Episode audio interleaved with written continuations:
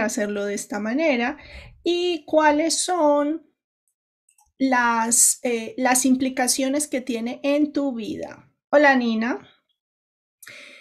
Seguimos, bienvenida. Qué bueno que estás aquí. Yo arranco y sigo.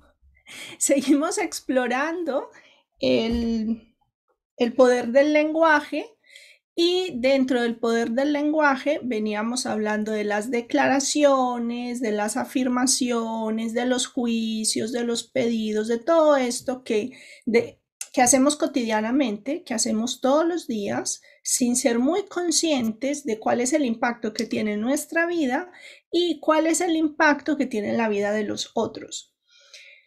Para quienes no me conocen y para quienes vean la grabación posterior, yo soy Marcela Gallego, soy psicóloga, psicoterapeuta gestalt, mentor ontológico y me centro, me enfoco en acompañarte, en recuperar tu equilibrio emocional, tu tranquilidad, tu paz, eh, lograr tus metas, tus propósitos, hacer los cambios que necesitas hacer de la manera menos dramática y menos traumática posible.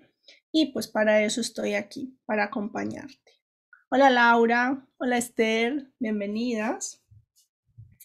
Así que si te interesa tener mayor paz, mayor equilibrio, mayor tranquilidad, eh, saber qué hacer con tus emociones, con tus estados de ánimo en distintos momentos de tu vida, en distintas situaciones de tu vida, en distintos eventos que tengas y puedas tener cada vez mayor fortaleza emocional, mayor equilibrio, pues suscríbete a mi canal, dale seguir a mi perfil y pues visita mi web porque ahí tienes un montón de información, de contenido, de apoyo eh, para que puedas hacer este, este tránsito. ¿Qué vamos a hacer hoy? Hemos venido hablando de las declaraciones, de ese acto lingüístico que es tan poderoso que hace que a partir de tus palabras puedas ir construyendo tu futuro. Cuando dices que sí, cuando dices que no, cuando dices lo siento, cuando dices gracias, cuando lo dices, dices te quiero, estás construyendo no solo tu futuro, sino estás construyendo relaciones con otros, porque tu futuro está dado en relación a otros, con otros, siempre. Hoy vamos a hablar de otro acto lingüístico, que son las afirmaciones y cómo muchas veces las confundimos con, los, con las evaluaciones o los juicios. Me voy a salir de esta parte tan teórica. Bueno, me, importa que aprendas, entonces por eso te doy unas distinciones básicas. Em, para, para que hagamos un ejercicio, pero antes de hacer este ejercicio, si tú ves que mis vídeos te ayudan, eh, compártelos porque así le ayudas a otras personas, para, al verlos les puedes ayudar y de paso me ayudas a mí para que pueda seguir creando contenidos para ti. Te voy a pedir que hagas un ejercicio para empezar. Vamos a hacer algunos en este ratito que nos veamos.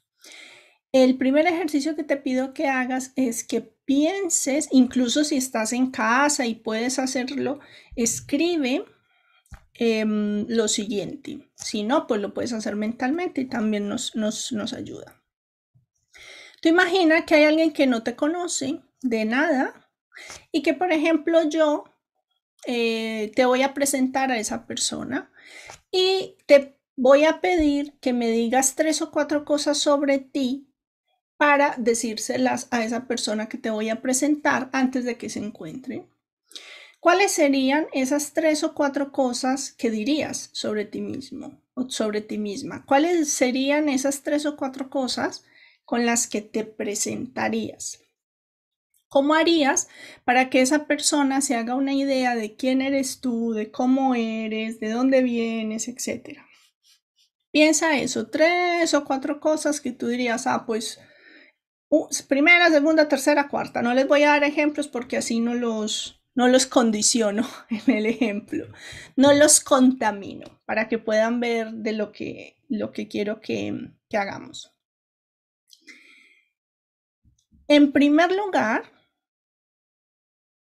es probable que lo primero que se te haya ocurrido, si alguien los quiere escribir por aquí por el chat, pues, pues perfecto. Probablemente lo primero que se te ocurrió han sido evaluaciones, opiniones sobre ti mismo. Eh, en plan, soy una persona amable o soy una persona curiosa, soy una persona creativa o soy una persona un poco perezosa o soy una persona a la que le gusta mucho leer o me gusta mucho dormir o me gusta mucho comer, etc. Eso es lo primero que se nos, se nos ocurre. Sin embargo, aquí necesitamos hacer una distinción y es que existen las afirmaciones, que, que son datos, hechos, evidencias, y las evaluaciones, que son los juicios, las evaluaciones, las creencias, incluso podrían estar ahí en ese, en ese paquete. Muchas veces asumimos nuestras evaluaciones, nuestros juicios, nuestras creencias como verdades. Y las afirmaciones, que son las que son hechos, datos, em, evidencias, es lo único que podemos considerar como una verdad. Enseguida vamos a ver qué implicaciones tiene esto en tu vida. Entonces, si tú piensas, es que soy algo perezosa, o soy poco inteligente, o soy muy inteligente, o soy un desastre, Habitualmente estas evaluaciones vienen de algún lado o tienen que ver con algo o con alguien. Y cuando te enfrentas a una situación en la que de repente tienes que poner más esfuerzo o tienes que ser creativo y te parece que no eres nada creativo, etcétera, puedes entrar en conflicto y decir, no, no, no, es que yo no soy así, entonces no lo puedo hacer. Sin embargo, Muchas de estas evaluaciones que tenemos sobre nosotros mismos no tienen fundamento, no tienes evidencias de ello. ¿Y de dónde vienen? Te lo voy a decir. Muchas veces vienen de lo que te dijeron en la infancia, de las experiencias que has tenido, de la imagen que tú has construido sobre ti mismo y sobre esto vamos a hablar en el próximo directo. Hoy te quiero contar qué impacto tiene en tu vida estas, estas evaluaciones. Hola Dalila, bienvenida. ¿Por qué? Porque es que cuando tú asumes esas evaluaciones que tienes sobre ti mismo como una verdad, te puede limitar muchísimo en tus posibilidades. Si tú asumes, por ejemplo, algo que, yo creía de mí misma, porque me lo habían dicho mucho, no sé por qué, o sea, de hecho, y, he hecho el seguimiento y no he encontrado la respuesta, es que yo era una pésima vendedora, es decir, que yo no era capaz de venderle nada a nadie. Y yo me creí eso por muchos años. De hecho, yo no vendía, a mí me compraban. ¿Esto qué quiere decir? Yo habitualmente no iba y ofrecía mis servicios, yo no iba y ofrecía mis proyectos, yo no iba y me ofrecía como alguien que traía valor a otros. Porque siempre la gente venía a mí y me buscaba a mí. Las empresas me buscaban, las universidades me buscaban, porque trabajé en universidades, trabajé en empresas, trabajé en, eh, tuve pues mi, mi, también como autónoma, como dicen aquí en España, tuve mi negocio particular y siempre las personas venían a mí. Yo no iba y buscaba y ofrecía, porque tenía esa idea de que nadie me iba a comprar nada, cuando realmente todos los días vendía, es decir, vendía mis servicios. Cuando pude reevaluar esa idea que tenía sobre mí misma, pues me pude lanzar a tener proyectos nuevos, a tener proyectos distintos, a tener proyectos más grandes. ¿Por qué? Porque salí de esa evaluación infundada que tenía sobre mí misma. Aprendí a hacerlo, me enseñaron a hacerlo. Entonces, ¿qué implicaciones tiene esto? Uno, empiezas a asumir que tienes la verdad y tienes la razón cuando no es así. Dos, las evaluaciones que tienes sobre ti mismo limitan tu percepción sobre las posibilidades que tienes a tu alrededor. Entonces, si no tienes muchas posibilidades, si, no tienes una buena imagen de ti, muy probablemente te verás como disminuido poco capaz, con pocos recursos, con pocas posibilidades para afrontar los distintos retos que se te presenten. Hola, Amacinenu. Bienvenida, bienvenido. Y, y esto qué significa, o sea, y, y esto qué hace? que, esa, que esas limitaciones que te encuentras en el mundo o esas limitaciones que te encuentras respecto a lo que quieres y puedes hacer, al final no, tampoco son verdad. Tienen que ver con cómo lo percibes tú y con cómo te percibes tú. El tercer aspecto importante tiene que ver con que esas ideas respecto a cómo deberías ser están soportadas en algo que se llama estándares. Es decir, yo tengo que ser así, pero me veo aquí. Entonces, esta diferencia me genera conflicto. Yo tengo que tener todas las respuestas, pero me han preguntado algo y no supe la respuesta. He tenido que tomar una decisión y no supe qué hacer. He tenido que em, resolver un problema y no he tenido la respuesta. Entonces, esta diferencia me genera conflicto. Ahora bien, este estándar, ¿quién lo estableció? Yo. Habitualmente somos nosotros los que establecemos nuestros propios estándares.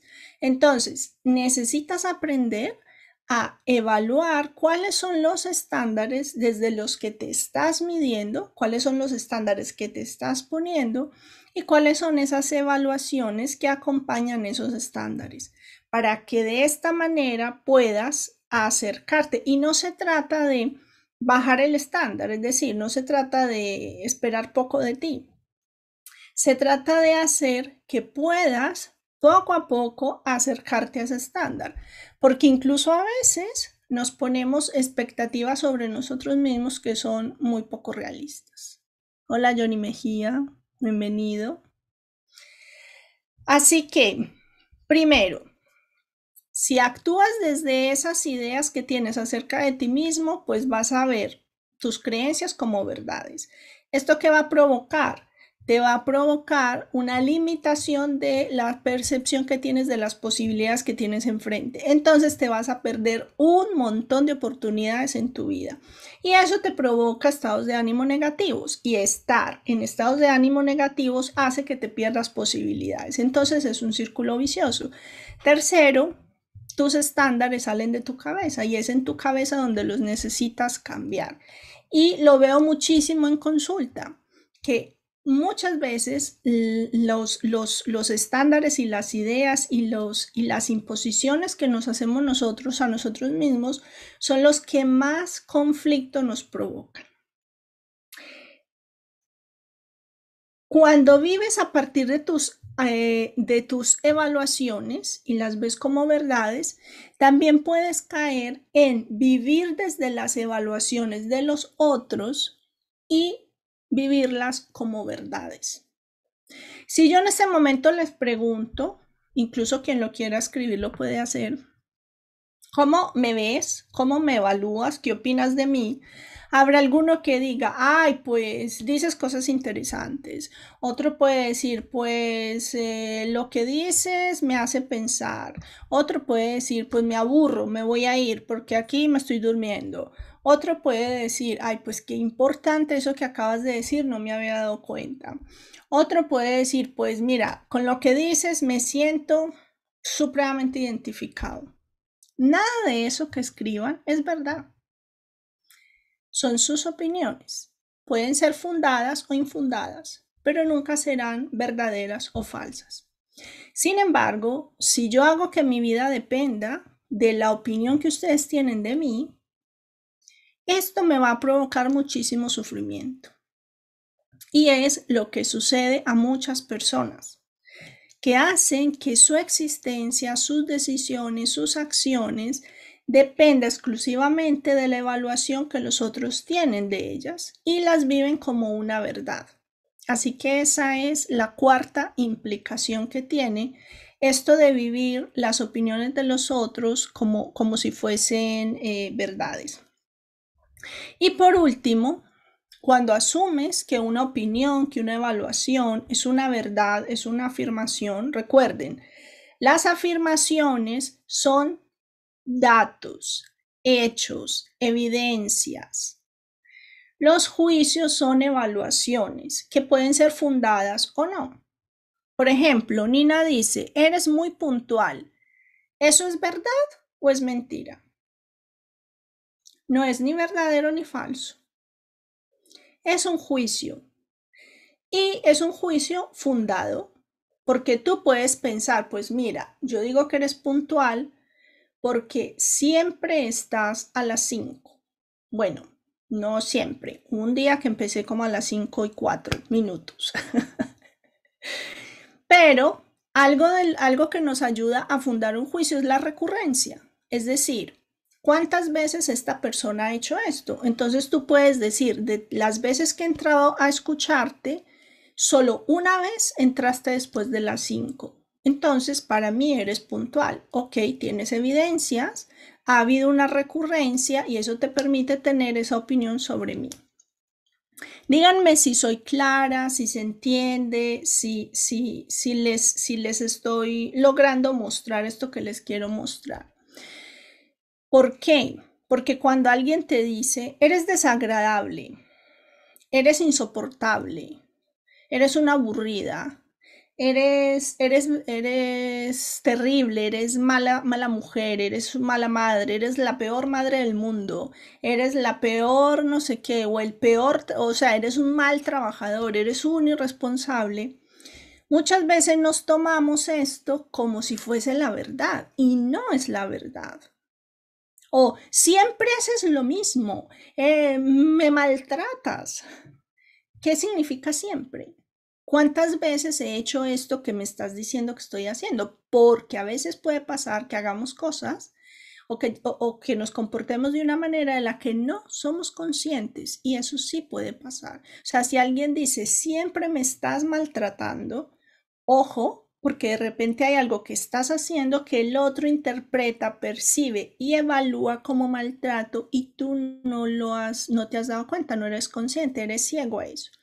No quiere decir que sea verdad que maltratas. Quiere decir que hay una acción en ti, un comportamiento que tú tienes que el otro evalúa como maltrato. Y ahí es donde tienes que ir a indagar para ver qué es lo que le está pasando ¿Qué le parece que lo, que lo estás maltratando. O igual, cuando le dicen a Laura, Laura Jorge Joyas. Bueno, Laura Jorge Joyas, pues hace joyas. Tiene que ver con joyas. Y que le digan, Laura, tus joyas son horribles. No me gustan para nada. Claro, si, si Laura escucha eso como una verdad, si tú Laura escuchas esto como, como, uy, esto me está diciendo, es verdad, será verdad, si te lo planteas como es verdad o no es verdad, vas a sufrir. Ya solo por el disgusto de decir, eso no es verdad, pero ¿cómo dice eso? Qué falta de respeto. Sin embargo, si lo escuchas como una opinión y le preguntas, ¿qué es lo que no te gusta? porque de repente es una persona súper clásica y solo le gusta un tipo de joyas y tus joyas no son de ese estilo, o es una persona que no le gusta el oro porque, no sé, tiene estas cosas con el tema de la explotación del, del oro y del maltrato a la naturaleza, etcétera, pues podrás entender qué es lo que hace que diga lo que dice. Y eso no tiene nada que ver con que seas o no seas buena en tu negocio. Entonces miren que esto nos genera mucho, mucho, mucho sufrimiento. El que escuchemos lo que nos dicen como si fuese verdad, cuando son opiniones, son evaluaciones que el otro hace. ¿Pueden tener fundamento? Sí. Ahora bien, necesitamos buscar el fundamento. Si el otro no nos da el fundamento, porque habitualmente no sabe hacerlo, necesitamos ir y buscarlo. ¿Para qué? Uno, para poder cambiar, transformar y mejorar eso que estamos provocando en el otro. Dos, para cuidar la relación con el otro, porque si a ti ese, ese, ese cliente te importa, te interesa, pues de repente le puedes ofrecer algo nuevo, algo distinto, crear algo especial para él, ya que lo que ha visto no le ha gustado. Claro, te, te pasaba al principio cuando comenzaste y ya no te pasa, porque al final te vas dando cuenta que tiene que ver con el otro, no contigo. Sin embargo, a veces, cuando tiene que ver con nuestra pareja, ya no tanto en el trabajo, sino con nuestra pareja, con nuestros hijos, con nuestra familia, algo más cercano, somos menos racionales y reaccionamos más automáticamente a ese tipo de comentarios. Hola Diana, bienvenida. Entonces ahí es donde necesitamos tener esa fortaleza emocional para ir y preguntar para ir y observar, para ir y hacer una labor más de investigador, más que engancharnos en el estado de ánimo y decir, pues no, no es verdad, no, no estoy de acuerdo, o sí, estoy de acuerdo, tienes toda la razón. Por ejemplo, si alguien me dice, em, ay, pues mira, qué interesante eso que dices, todo lo que dices es muy interesante. Y si yo me quedo con, ay, sí, muchas gracias, sí, yo pienso lo mismo. ¿Me sirvió a mí? No. ¿Le sirvió al otro? Tampoco. Juan, si, si alguien me dice, ay, mira, eso qué interesante que dices, y si yo le pregunto, ¿y qué es lo que te parece interesante? ¿Y cómo te ayuda? ¿Y de qué otras cosas te gustaría que hable? ¿Y cómo has aplicado eso que te he dicho? No solo aprenderé yo y me podré mejorar y podré darle más y mejor a esa persona, sino que esa persona podrá aprovechar mucho más aquello que está tomando o está recibiendo o está escuchando de mí. Entonces, todas estas mentiras que nos hemos contado de que somos malos, de que somos torpes, de que somos perezosos, de que somos inútiles, de que no hacemos las cosas bien, de que no podemos vender nada a nadie, de que mm, no tenemos creatividad, de que no podemos sacar adelante un negocio, etcétera, etcétera, busquen el fundamento. Y más en momentos como este, en el que nos obliga a hacer cambios, en el que nos obliga a reinventarnos los negocios, en el que nos obliga a reinventarnos la manera como trabajamos. Porque esas evaluaciones que tenemos de nosotros mismos muchas veces nos quitan poder en lugar de darnos poder y nos enredan. Y pues llega una persona a la que, por ejemplo, Laura le dice, em, pues mira, te diseño una joya personalizada. Tú dame la idea o dime qué diseño tienes en mente y yo lo hago realidad. Y esta persona puede decir, no, yo no lo voy a hacer o lo voy a hacer mal porque yo no tengo creatividad. ¿Quién te lo dijo? Con dos o tres ideas que tú pienses, te plasmes, te, se te ocurran, seguro que si le pides ayuda a Laura, pues entre los dos hacen una joya preciosa, ¿no? Y de eso se trata, es que no tienes que tener las respuestas, es que puedes pedir ayuda, es que puedes decir, mira, yo soy capaz de llegar hasta este punto, pues acompáñame para ir algo más allá. Pero para eso necesitas revisar todas esas mentiras que te has contado acerca de ti mismo, todas esas em, evaluaciones que tienes sobre ti que son infundadas, son completamente infundadas. El próximo martes te voy a mostrar de dónde vienen, cómo es que te has ido construyendo esa idea, esa, esa, esa imagen que tienes de ti y de qué manera la puedes ir, la puedes ir transformando. Entonces, te voy a dejar un enlace por aquí abajo. Bueno, en Instagram les va a tocar copiar y pegarlo la Monse para que les funcione. Si no, pueden ir a mi web y eh, buscan eh, tus opiniones no son verdad y, profundizo más en esto que les estoy contando. En YouTube sí les dejo el enlace debajo del vídeo y así, y así pueden leer algo más. Y para esta semana les voy a dar un ejercicio. Antes de, darles el ejercicio, cuéntenme qué les provoca esto que les estoy diciendo. ¿Habían reflexionado al respecto? ¿Se habían dado cuenta de la importancia de, esos pensamientos que tienen respecto a ustedes mismos a la hora de poder eh, avanzar en lo que necesitan o si esas evaluaciones, por el contrario, los limitan, los paralizan y los restringen. Eh, cuéntenme cómo se van, con qué se van de este, de este directo mientras les doy el ejercicio y así pues los puedo leer y, no, no hacemos aquí un monólogo. Monólogo, iba a decir monólogo colectivo, pero no es colectivo ustedes están en silencio escuchando. Hola Víctor, bienvenido. Bien, ¿qué ejercicio les voy a dar esta semana? Para que podamos en el próximo, el próximo martes, vamos a, ver de dónde vienen esa, toda esa imagen, esa idea que tenemos de nosotros mismos. Entonces, para que puedan aprovechar el directo, mm, les pido que durante esta semana escriban esas ideas más fuertes, más afianzadas que tienen acerca de sí mismos.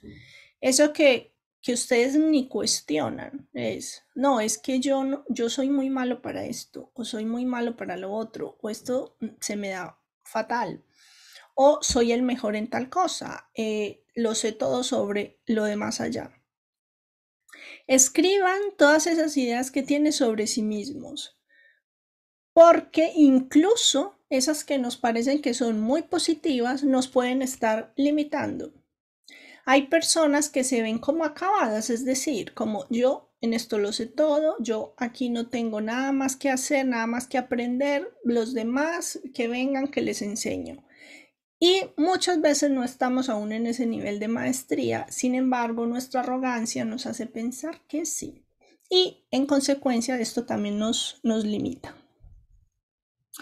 Em, Laura dice, sí, lo había evaluado porque notaba que algo me frenaba. Exacto, es que esa es la palabra, Laura.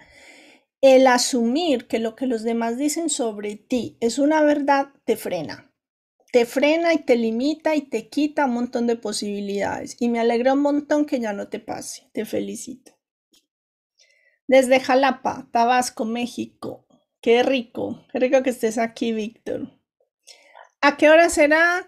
Eh, siempre los, mm, los martes a las 5 horas de España, es decir, 28 minutos antes que ahora, porque ahora son las 5 y 28. Entonces, siempre los martes a las 5 nos vemos, a las 5 horas de España nos vemos aquí. En México, no sé si serán las 11 o por ahí, me, me confirmas. Me voy contenta porque aprendo a ver mi enfoque hacia mí misma. Gracias, Marcela. Con gusto, Lupe. Gracias. Es un trabajo constante. Así es, Laura. Es constante y solo depende de ti. Con mi ayuda, te puedes seguir entrenando. Por eso te invito a que vayas a mi página web, a que vayas a mi grupo privado de Telegram. Es gratuito y cada semana los viernes les envío un vídeo con ejercicios para trabajar durante esa semana esto que estamos haciendo aquí.